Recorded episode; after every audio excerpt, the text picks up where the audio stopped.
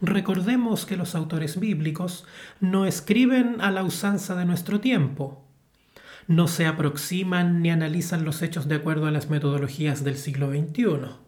Por ejemplo, los criterios o pretensiones de objetividad y de fidelidad al pasado, que para muchos hoy en día son fundamentales, para ellos son relativos, independientemente de que en la actualidad algo de eso se observe.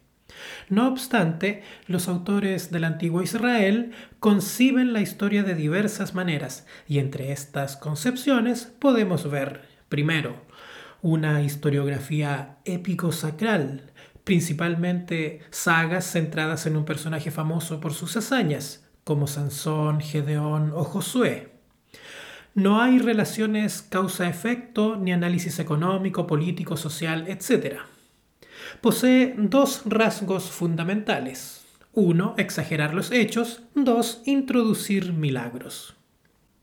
Segundo, una historiografía profana, opuesta a la anterior, donde, en vez de la dependencia de un hecho milagroso, el foco está puesto en la fuerza de voluntad o en la obra de los seres humanos arrastrada por sus pasiones y ambiciones y en las consecuencias de tal obrar.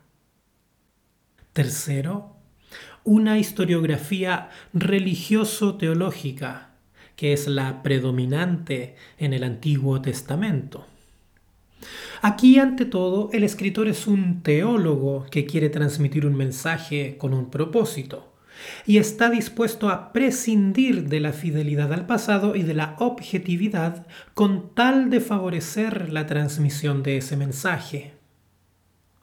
Como vemos, las diversas concepciones de la historia de los autores bíblicos influyen directamente en su transmisión e interpretación.